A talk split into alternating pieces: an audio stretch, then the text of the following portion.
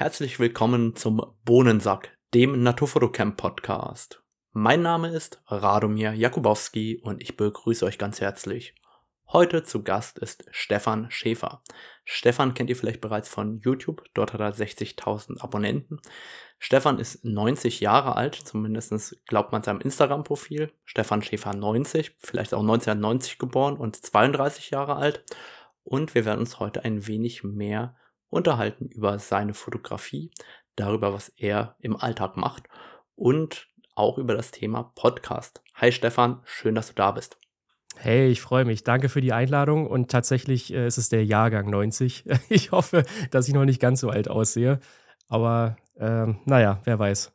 Ich habe zur Sicherheit auf so ein YouTube-Video geguckt und da sahst du relativ jung aus. Also selbst die 32 hätte ich dir, glaube ich, noch gar nicht gegeben.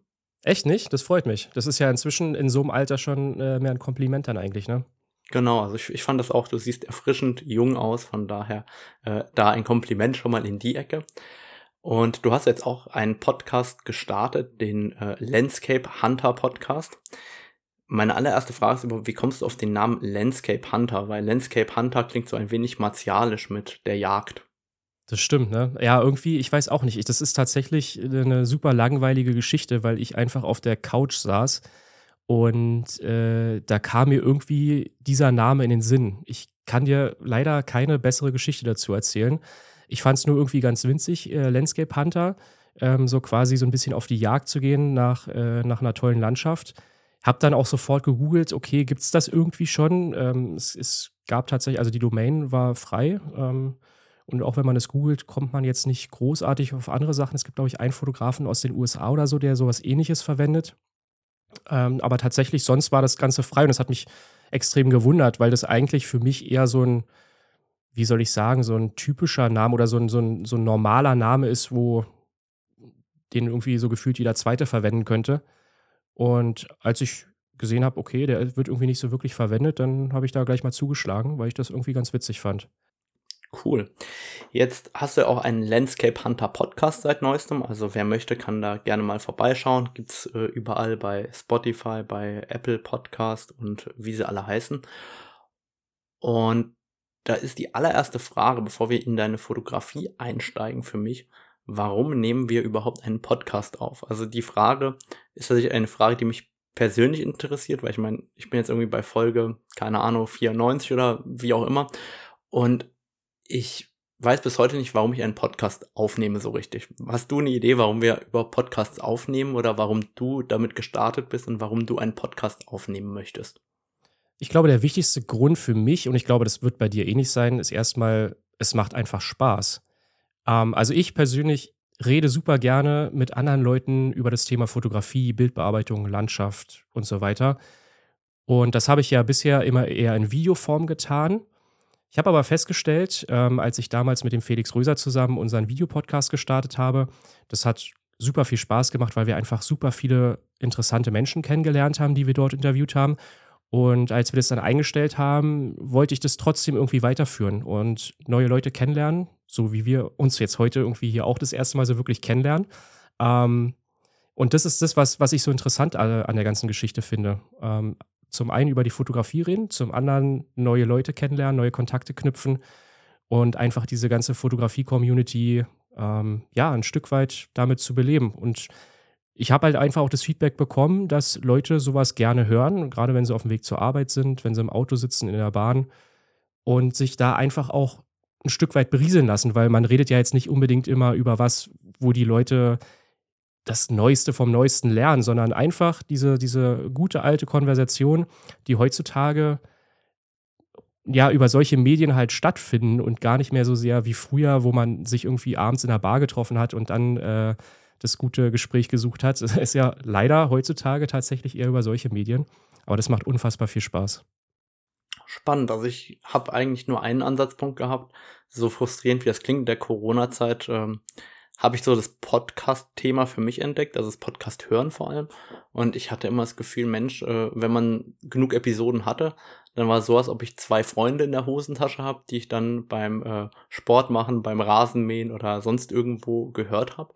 Da ich dachte, Mensch, das braucht man auch für die Naturfotografie, weil es da noch nicht so wirklich etwas gab. und dann habe ich einfach mal gestartet.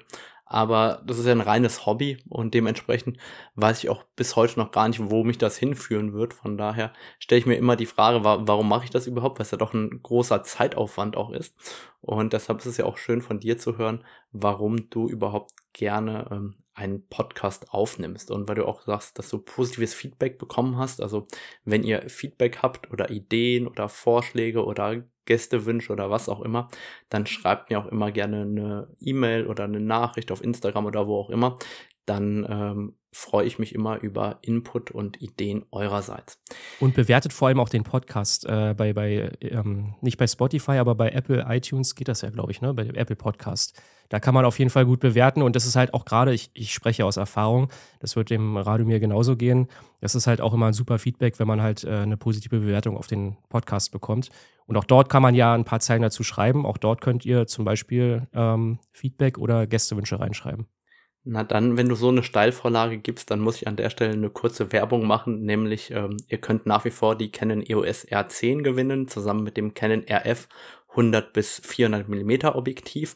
Und das Ganze könnt ihr ganz einfach gewinnen, indem ihr auf Apple Podcast eine Rezension schreibt, ähm, da einen Screenshot von macht, bevor ihr die abschickt, mir diesen Screenshot zuschickt an radomir.naturfotocamp.de und ähm, ja, dann natürlich auch diese Bewertung abschickt und ich verlose das einfach unter allen in der Episode nach dem Nikolaus. Also Einsendeschluss ist der 6.12. um 6.12 Uhr. Ähm, ein besserer Zeitpunkt ist mir da nicht eingefallen. Stefan, wenn ich mir jetzt bei dir die Vita anschaue und sehe, dass du auf YouTube 60.000 Abonnenten hast, als was siehst du dich denn? Ähm, siehst du dich als YouTuber? Ähm, wie wichtig ist YouTube für dich? Wie viel Zeit fließt denn da so im Alltag bei dir tatsächlich rein? Ja, ist eine spannende Frage. Also ich persönlich, wenn du mich fragst, ähm, ich würde mich tatsächlich als Landschaftsfotografen sehen, hm, muss aber fairerweise gestehen, dass YouTube natürlich schon auch ein Teil meines Geschäftes ist. Ähm, nicht, dass ich mit YouTube an sich äh, super viel Geld verdienen würde, das ist tatsächlich nicht so. Also selbst mit 60.000 Abonnenten, da kommt es ja dann sowieso immer drauf an, wie viele klicken dann im Endeffekt aufs Video. Also darum geht es ja. Ähm, aber tatsächlich kann man damit jetzt nicht wirklich äh, seinen Lebensunterhalt verdienen. Ich verkaufe aber gleichzeitig halt auch noch meine, meine langen Videokurse äh, zum Thema Lightroom, Photoshop, Fotografieren und so weiter.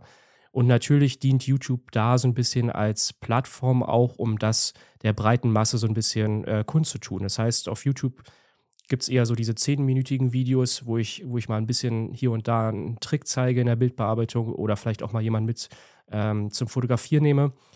Und wenn man dann wirklich sehr tief in die Thematik einsteigen möchte, dann äh, kann man halt die Videokurse dazu kaufen. Und das ist natürlich dann schon, ich sage immer so, diese Cross-Promotion, ähm, die dann dazu führt, dass ich dann damit tatsächlich dann mein Geld auch ein Stück weit verdiene.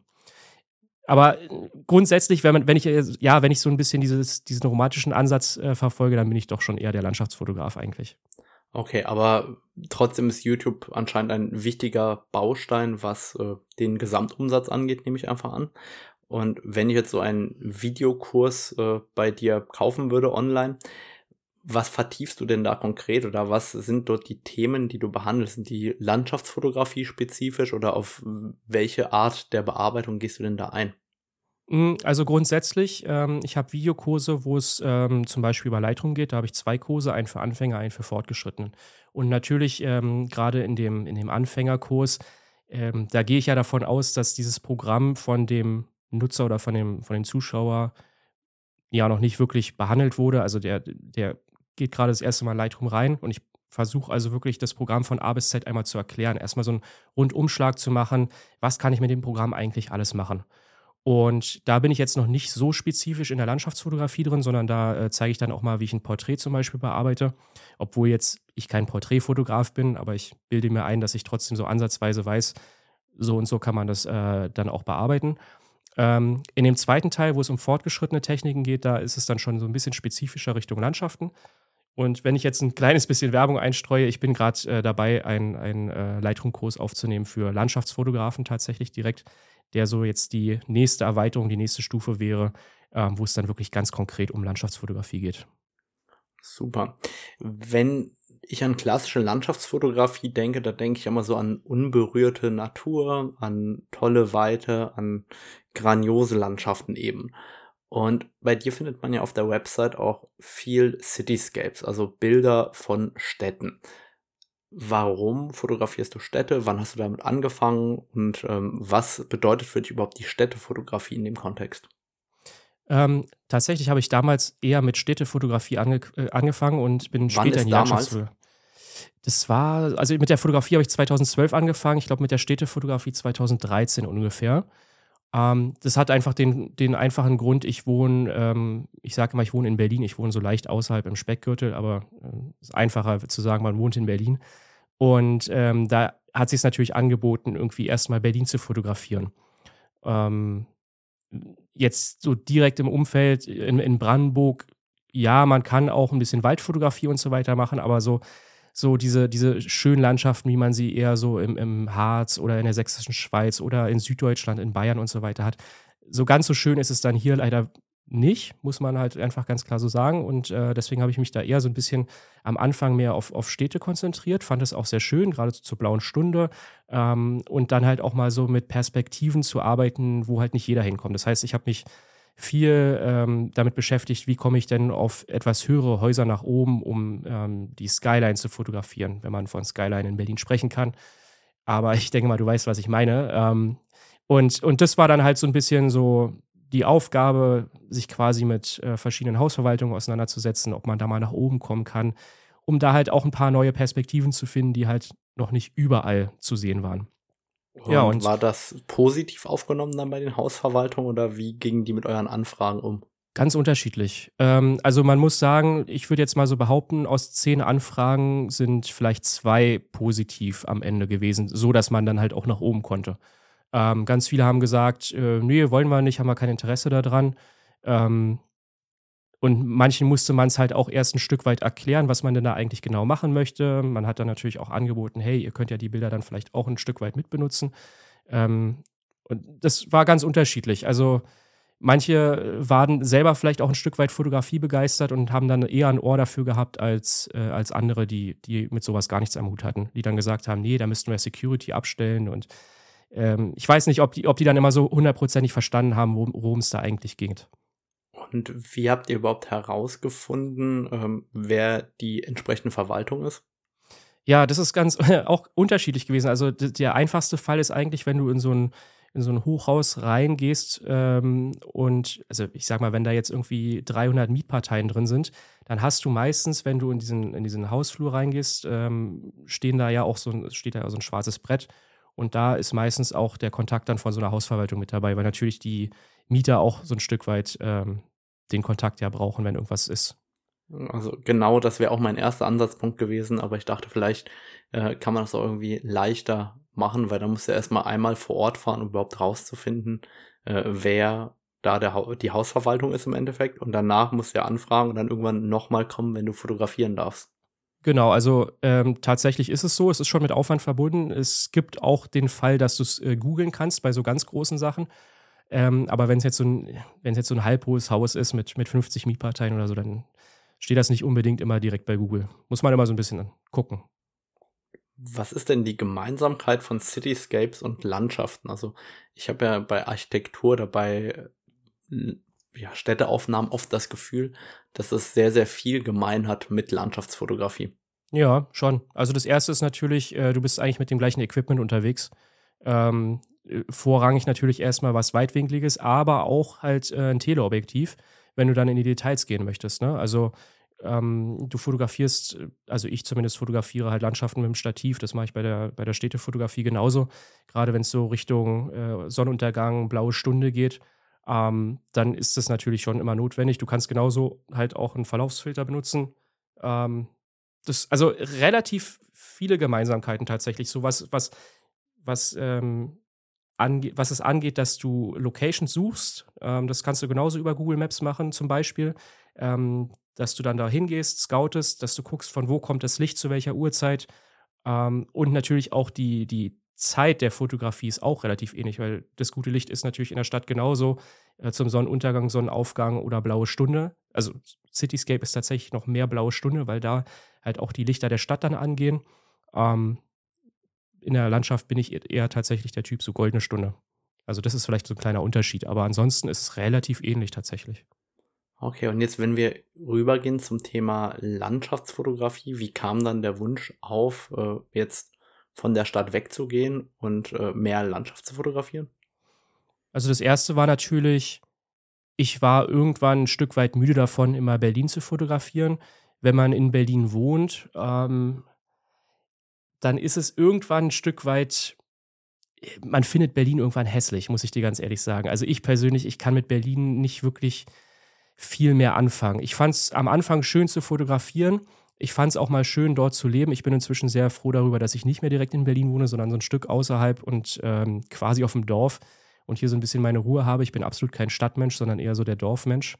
Ähm, und das war, das war der erste Grund. Der zweite Grund war einfach, dass ich in der Natur für mich selber eine, eine viel größere Schönheit gefunden habe, weil ich, weil ich nicht ähm, dieses ganze drumherum noch habe, dass Menschen zur Arbeit gehen, von der Arbeit kommen, alle hektisch irgendwie sind, sondern in der Natur, da kann ich ein Stück weit für mich sein, ähm, kann das Ganze viel mehr genießen, habe viel mehr Ruhe dabei, habe viel mehr Zeit, auch mich selber auf, auf das Fotografieren zu konzentrieren, ohne irgendwelche Nebengeräusche.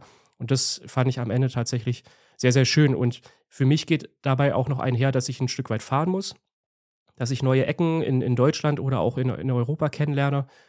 Und all das zusammen macht die Landschaftsfotografie für mich tatsächlich sehr viel attraktiver dadurch. Wobei ich aber auch sagen muss, ich bekomme zwischendurch auch immer wieder Lust, Städte zu fotografieren. Vielleicht nicht unbedingt Berlin, aber andere Großstädte, vielleicht auch mal kleinere Städte. Also das ist jetzt nicht so, dass ich es gar nicht mehr mache, aber der, der stärkere Wunsch ist schon eher die Landschaften inzwischen. Und wenn ich mir jetzt die Landschaften vorstelle, gibt es irgendwas, was dich ganz besonders reizt? Meer, Berge, Wälder? Gibt es irgendwas, wo du sagst, Mensch, da geht mir mein Herz auf, das macht mir am allermeisten Spaß? Ich bin tatsächlich der Bergmensch. Ähm, ich würde ganz gerne lernen, Wälder zu fotografieren. Da muss ich ganz ehrlich sagen, da bin ich noch nicht so gut drin. Also wenn ich mir Fotos von Kilian Schönberger zum Beispiel angucke, dann denke ich mir jedes Mal wieder, mein Gott, wie macht er das? Das ist unfassbar gut. Ähm, also da muss ich tatsächlich noch eine ganze Menge lernen. Ähm, ich persönlich fahre super gerne in die Berge. Also ich habe so die letzten zwei, drei Jahre, so seit Corona eigentlich, ähm, angefangen, die Dolomiten zu lieben. Äh, das ist so für mich einfach irgendwie so ein, so ein, so ein ja, so eine Region, wo ich immer wieder gerne hinfahre, weil es da auch noch so viel zu sehen gibt. Es ist natürlich, sage ich jetzt auch, sehr touristisch. Ähm, kann, ich, kann ich nicht anders sagen. Aber wenn man dort auch ein Stück weiter reinwandert, dann, dann findet man dort auch äh, ruhige Teile. Und ähm, ja, das ist einfach diese Kombination aus Bergen, vielleicht ein kleiner See im Vordergrund, äh, finde ich persönlich sehr, sehr schön. Wenn wir jetzt an die Dolomiten denken, du sagst ja selber, es ist sehr touristisch, ähm, gerade natürlich auch in den letzten Jahren fotografisch sehr gehypt, sei es durch Workshops, sei es durch hervorragende Fotografen, die dort super Bilder abgeliefert haben. Was glaubst du denn, was deine Bilder dann unterscheidet oder wie probierst du dass deine Bilder sich unterscheiden oder denkst du darüber gar nicht nach? Also vielleicht ist es ja auch vollkommen egal, ob da schon drei vor dir waren. Ja, also ich glaube, ich kann nicht das Rad komplett neu erfinden. Ähm, Sage ich ganz ehrlich. Ich, also gerade das, was ich bisher so fotografiert habe, ähm, da war immer schon jemand vor mir da und da wird es auch immer jemanden geben, der noch ein besseres Bild am Ende macht.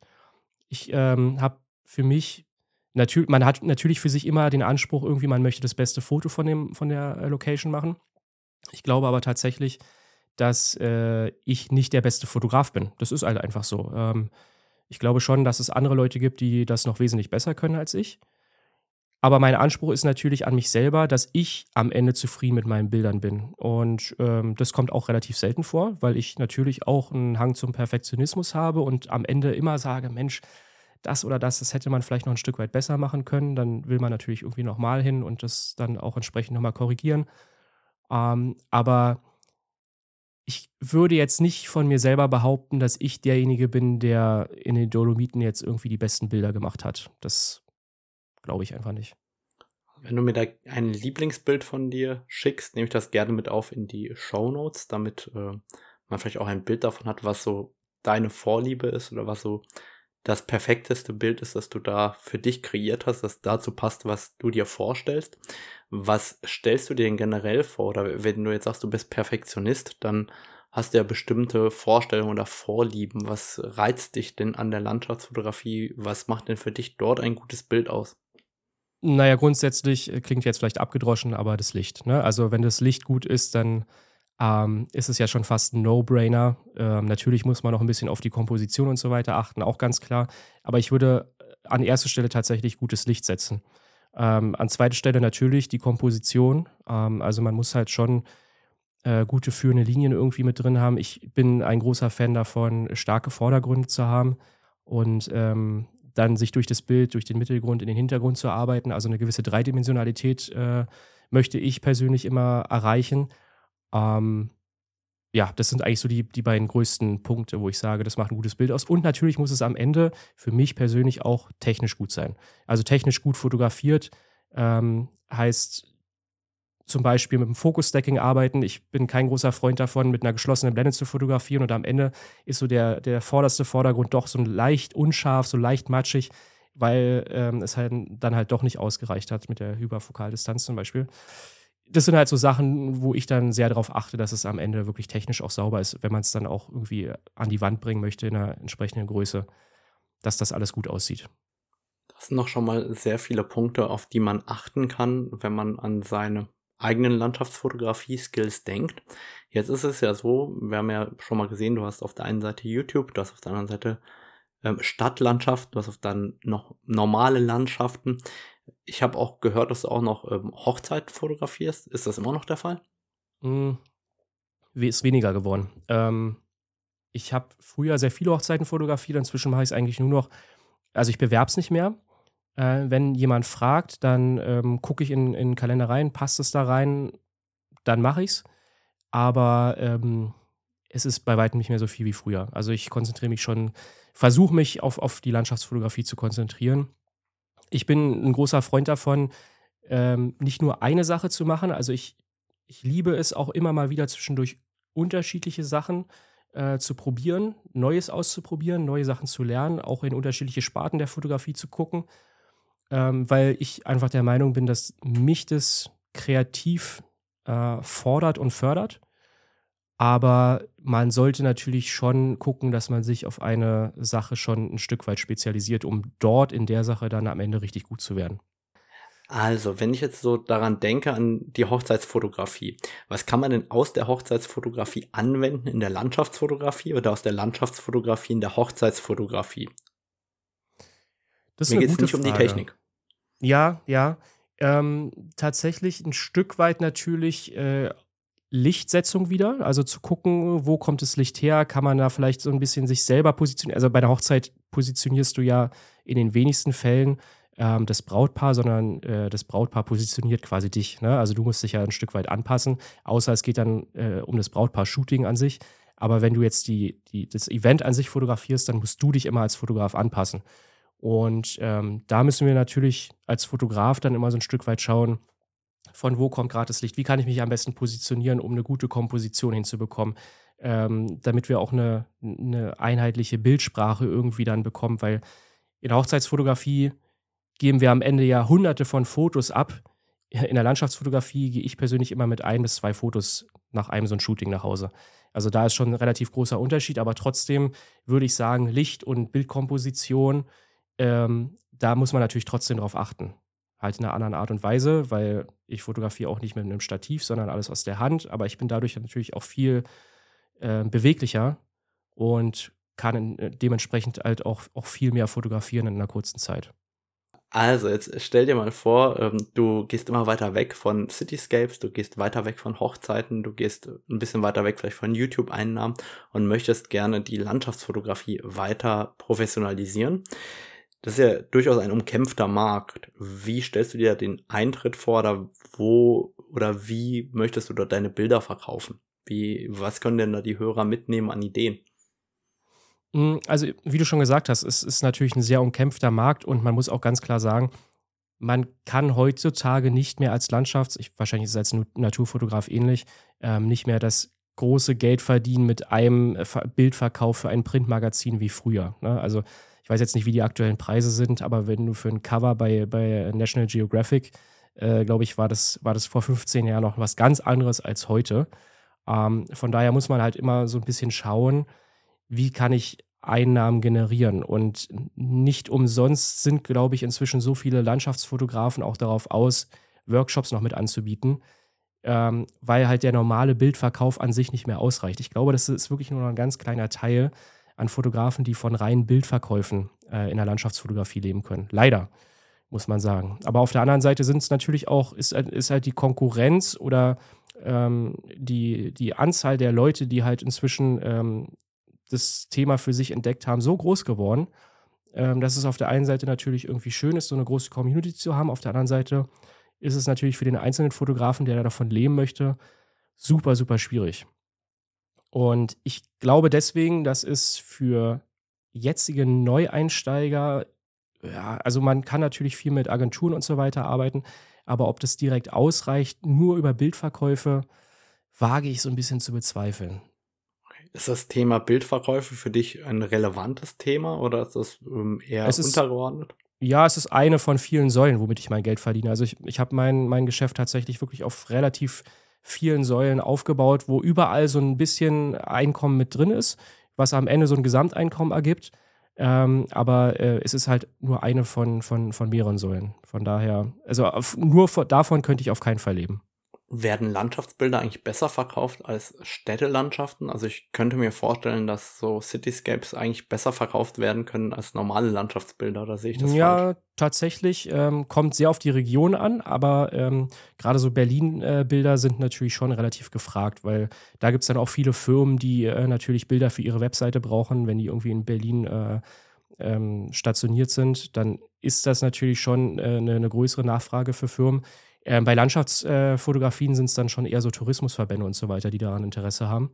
Ähm, also es ist sehr unterschiedlich, aber ich würde tatsächlich, wie du gesagt hast, schon fast davon, äh, also ich kenne jetzt ehrlich gesagt die genauen Verkaufszahlen auch gerade nicht, aber ich würde sagen, dass äh, Städtefotografie schon fast gefragter ist als Landschaftsfotografie. Wie verkaufst du denn die Bilder, wenn du sagst, meine Verkaufszahlen? Äh, gehst du über eine Agentur oder machst du das selber, wenn die Leute danach gegoogelt haben und dein Bild gefunden haben? Ja, tatsächlich beides. Also ich kriege Anfragen direkt, ähm, dann geht es über mich persönlich. Ich habe äh, auch eine Agentur ähm, und ähm, ich habe auch tatsächlich mal früher, das mache ich jetzt gar nicht mehr, beziehungsweise doch, die Bilder sind, glaube ich, sogar noch online. Ähm, ich, ähm, das war so eine Poster-Launch, hieß das, glaube ich. Da habe ich damals mal meine Bilder hochgeladen und da kannst du dann halt die Bilder quasi ähm, ja, als, als äh, auf, auf Leinwand, auf Alu-Dibond und so weiter dort bestellen in unterschiedlichen Größen und du kriegst dann halt entsprechend die Provision davon. Ähm, das ist natürlich, ja, ist jetzt halt nicht so optimal, weil natürlich die Provision jetzt auch nicht so, so groß sind, wie man es vielleicht äh, von anderen Fotografen gewohnt ist, die das halt irgendwie komplett selber machen. Aber auf der anderen Seite hast du halt eine, eine größere Reichweite durch diese Plattform. Wenn ich jetzt an das Agenturgeschäft denke bei dir, ähm, bist du damit zufrieden? Also ich frage jetzt für einen Freund, nein Quatsch, ich äh, bin einfach der Meinung, wenn ich mir mein Agenturgeschäft angucke, dann ist das verschwindend gering im Vergleich zu meinem Direktvertrieb. Also das heißt, ähm, Bilder, die ich quasi direkt verkaufen kann, ich weiß nicht, da liegen wohl 20, 2000 oder 3000 Prozent zur Agentur dazwischen. Und äh, die Frage einfach, bist du mit dem Agenturgeschäft zufrieden oder ist es eigentlich eher nur so ein ganz kleines Randgeschäft? Ja, absolut. Ist ein absolut kleines Randgeschäft und äh, ist eigentlich, äh, ja, nicht, nicht, nicht großartig existent, sage ich mal. Es ist ähnlich wie bei dir, würde ich jetzt so behaupten. Okay. Jetzt siehst du dich ja selber als Landschaftsfotografen und meine Herausforderung, vor der ich wie soll ich sagen, in der GDT, also in der Gesellschaft für Naturfotografie, häufig stehe, ist diejenige, dass Landschaftsfotografen sich oft nicht als Naturfotografen sehen. Ja. Warum ist das so? Oder ist das auch deine Wahrnehmung? Was schreckt dich an Naturfotografie ab? Warum würdest du dich vielleicht nicht als Naturfotografen bezeichnen, wenn du Landschaftsfotograf bist? Also, so blöd wie das klingt, das ist ein Thema, das mich doch sehr oft umtreibt und wo ich noch keine befriedigende Antwort für mich gefunden habe. Hm, also ich habe ehrlich gesagt mir diese Frage nie wirklich gestellt, weil Also für mich persönlich, ich fotografiere halt Landschaften. Ich glaube, zur Naturfotografie, du, du kannst es vielleicht gleich selber nochmal so ein bisschen genauer definieren, aber Naturfotografie beinhaltet äh, ja wahrscheinlich auch noch viel mehr so die äh, Tierfotografie. Ne? Also das ist halt, ich glaube, Naturfotografie ist ein Stück weiter gefasst einfach als Landschaftsfotografie. Ähm, Landschaftsfotografie, Tierfotografie und beides zusammen so Naturfotografie. Kann ich das so ungefähr äh, so betiteln oder also ist es. Die Naturfotografie umfasst ja alle Facetten, sei das jetzt Tierfotografie, Insekten, Makros, ähm, aber eben auch Landschaftsfotografie. Und wie soll ich sagen, das heißt, die Landschaftsfotografie gehört ja ganz fest zur Naturfotografie. Und ich verstehe deswegen eben nicht, warum sich viele Landschaftsfotografen quasi nicht zur Naturfotografie zählen, obwohl das für mich natürlich ganz klar ähm, ein Sujet ist, das dort äh, einfach rein gehört oder reinzählt. Ja, also ja klar, wenn man es wenn jetzt so definiert, äh, dann ist es definitiv so. Ich glaube, Landschaftsfotograf oder, oder der, der Begriff Landschaftsfotograf, der definiert das vielleicht noch mal so ein bisschen genauer, was die Leute machen. Weil wenn sie halt keine Tiere oder sowas fotografieren, sondern so diese, diese ganz klassische Landschaftsfotografie einfach nur betreiben, ähm, dann kann ich mir vorstellen, dass die Leute ähm, das eher so ein bisschen eingrenzen wollen, um sich ein Stück weit mehr in dem Themengebiet als, als Experte irgendwie zu positionieren. Was ich mir auch vorstellen kann, ist, dass man als Nicht-Fotograf äh, eher Landschaftsfotografie googelt als, als Naturfotografie. Weiß ich nicht. Okay. Kann, kann, ich, also wüsste ich jetzt keine Zahlen zu, aber es wäre jetzt so ein erster Gedanke einfach, dass, dass es vielleicht auch ein Stück weit mit Sichtbarkeit zu tun hat oder sowas. Okay, ich werde es über die Podcasts irgendwann noch herausfinden, warum Landschaftsfotografen sich nicht als Naturfotografen fühlen. Also ich, ich, ich sage jetzt so ganz ehrlich, wenn, wenn du jetzt äh, mir auch die Definition jetzt noch, noch mal so gibst, äh, ganz klar zählt die Landschaftsfotografie mit in die Naturfotografie mit rein. Ich persönlich habe aber so gut, also ich, also ich, zum Beispiel fotografiere einfach super wenig Tiere, Makro und so weiter, was, was du gerade alles aufgezählt hast, sondern ich bin halt so dieser, diese klassische Landschaftsansicht. Das ist so halt so mein Ding. Deswegen sage ich persönlich auch, ich bin Landschaftsfotograf, aber ich habe mir auch nie Gedanken darum gemacht und würde sagen, nein, ich bin auf keinen Fall Naturfotograf. So, sondern das ist halt einfach so, keine Ahnung. nie, okay. nie einen Kopf drüber gemacht, ja. Spannend. Wie ist es denn generell, wenn wir jetzt daran denken, morgens aufzustehen und Landschaftsfotografie zu machen? Was motiviert dich denn überhaupt ähm, rauszugehen? Was motiviert dich denn immer wieder um drei Uhr morgens aufzustehen oder den Berg hoch zu laufen oder überhaupt fotografieren zu gehen? Ich kann dir sagen, ich bin von Grund auf ähm, ein sehr fauler Mensch und ich hasse es, frühmorgens aufzustehen. Und gleichzeitig liebe ich es, weil wenn ich es dann getan habe und ähm, einen, einen tollen Sonnenaufgang hatte oder ein, ein tolles Foto geschossen habe, muss ja nicht unbedingt der, der, der tollste Sonnenaufgang gewesen sein, aber wenn am Ende ein gutes Ergebnis dabei rumgekommen ist, dann fühlt man sich ja sehr befriedigt dadurch, ähm, dass man halt diese, diese Mühe auf sich genommen hat, doch früh aufzustehen, sich so ein Stück weit aus dem Bett zu quälen. Also zumindest ist es bei mir einfach so. Ähm, ich quäle mich dann schon aus dem Bett. Ähm, aber ähm, das Ergebnis am Ende und, und die Befriedigung dann dafür etwas getan zu haben und, und dann dieses Ergebnis auch am Ende zu haben, dieses Gefühl, das immer wieder zu haben, das ist besonders schön. Und auf der anderen Seite muss ich auch ganz klar sagen, ich finde Sonnenaufgänge noch wesentlich schöner als Sonnenuntergänge, weil dort einfach wirklich niemand unterwegs ist. Also außer halt die Landschaftsfotografen oder Naturfotografen, sagen wir Naturfotografen. Ähm, die sind da halt in der Landschaft unterwegs. Ansonsten ist da halt niemand. Und das ist halt super schön, einfach so diese ganze Landschaft für sich zu haben ähm, so diesen Morgen zu sehen, wie, wie der Tag erwacht und ja, einfach auch diese ganze Stimmung, die halt normale Menschen irgendwie nicht so mitbekommen. Also ich erlebe es so oft, Leute, die nicht selber fotografieren, ähm, die kommen dann zu einem und sagen, Mensch, das ist so eine tolle Lichtstimmung und äh, so habe ich ja noch nie gesehen. Und da sage ich immer, ja, weil du halt nicht zu der Uhrzeit an, an den Landschaften unterwegs bist. Also auch normale Touristen, die sind ja zur Mittagszeit eher dann wandern und nicht halt morgens um fünf. So, da schlafen die meistens halt noch in den Hütten. Und das ist halt genau das, was es für mich irgendwie ausmacht, so den Leuten das zu zeigen, wie schön eigentlich diese Landschaften sein können zum richtigen Zeitpunkt. Gibt es denn etwas, was dir für die kommenden Jahre vorschwebt? Also so als Ziel, also nicht unbedingt als Reiseziel, sondern mit deiner Fotografie, wo, wo du dahin möchtest, was so für dich das Ziel ist, auf das du momentan hinarbeitest? Also ich habe mir dieses Jahr äh, ja meinen eigenen Campervan gebaut Und ähm, jetzt ist es natürlich so, jetzt sind die Spritpreise enorm in die Höhe geschossen. Ähm, es ist natürlich eigentlich der völlig falsche Zeitpunkt dafür gewesen. Aber das war so mein, mein, mein, großes, mein großer Traum, mein großes Ziel, irgendwie äh, so einen eigenen Camper-Van zu haben und damit natürlich auch ein Stück weit freier in den Entscheidungen zu sein, wo fahre ich als nächstes hin. Ich muss mir kein Hotel mehr buchen, sondern ich kann halt einfach äh, in dem Auto dann schlafen und ein Stück weit näher an der Natur sein und ja, halt einfach, ich kann aussteigen und vielleicht an manchen Situationen äh, direkt draußen das Foto machen. Und dadurch, dass ich da jetzt so viel freier bin in meinen Entscheidungen, möchte ich natürlich auch ähm, im nächsten Jahr deutlich mehr unterwegs sein noch. Ähm, ich habe das Gefühl, dass ich in den letzten ein, zwei Jahren zu, viel zu wenig fotografiert habe.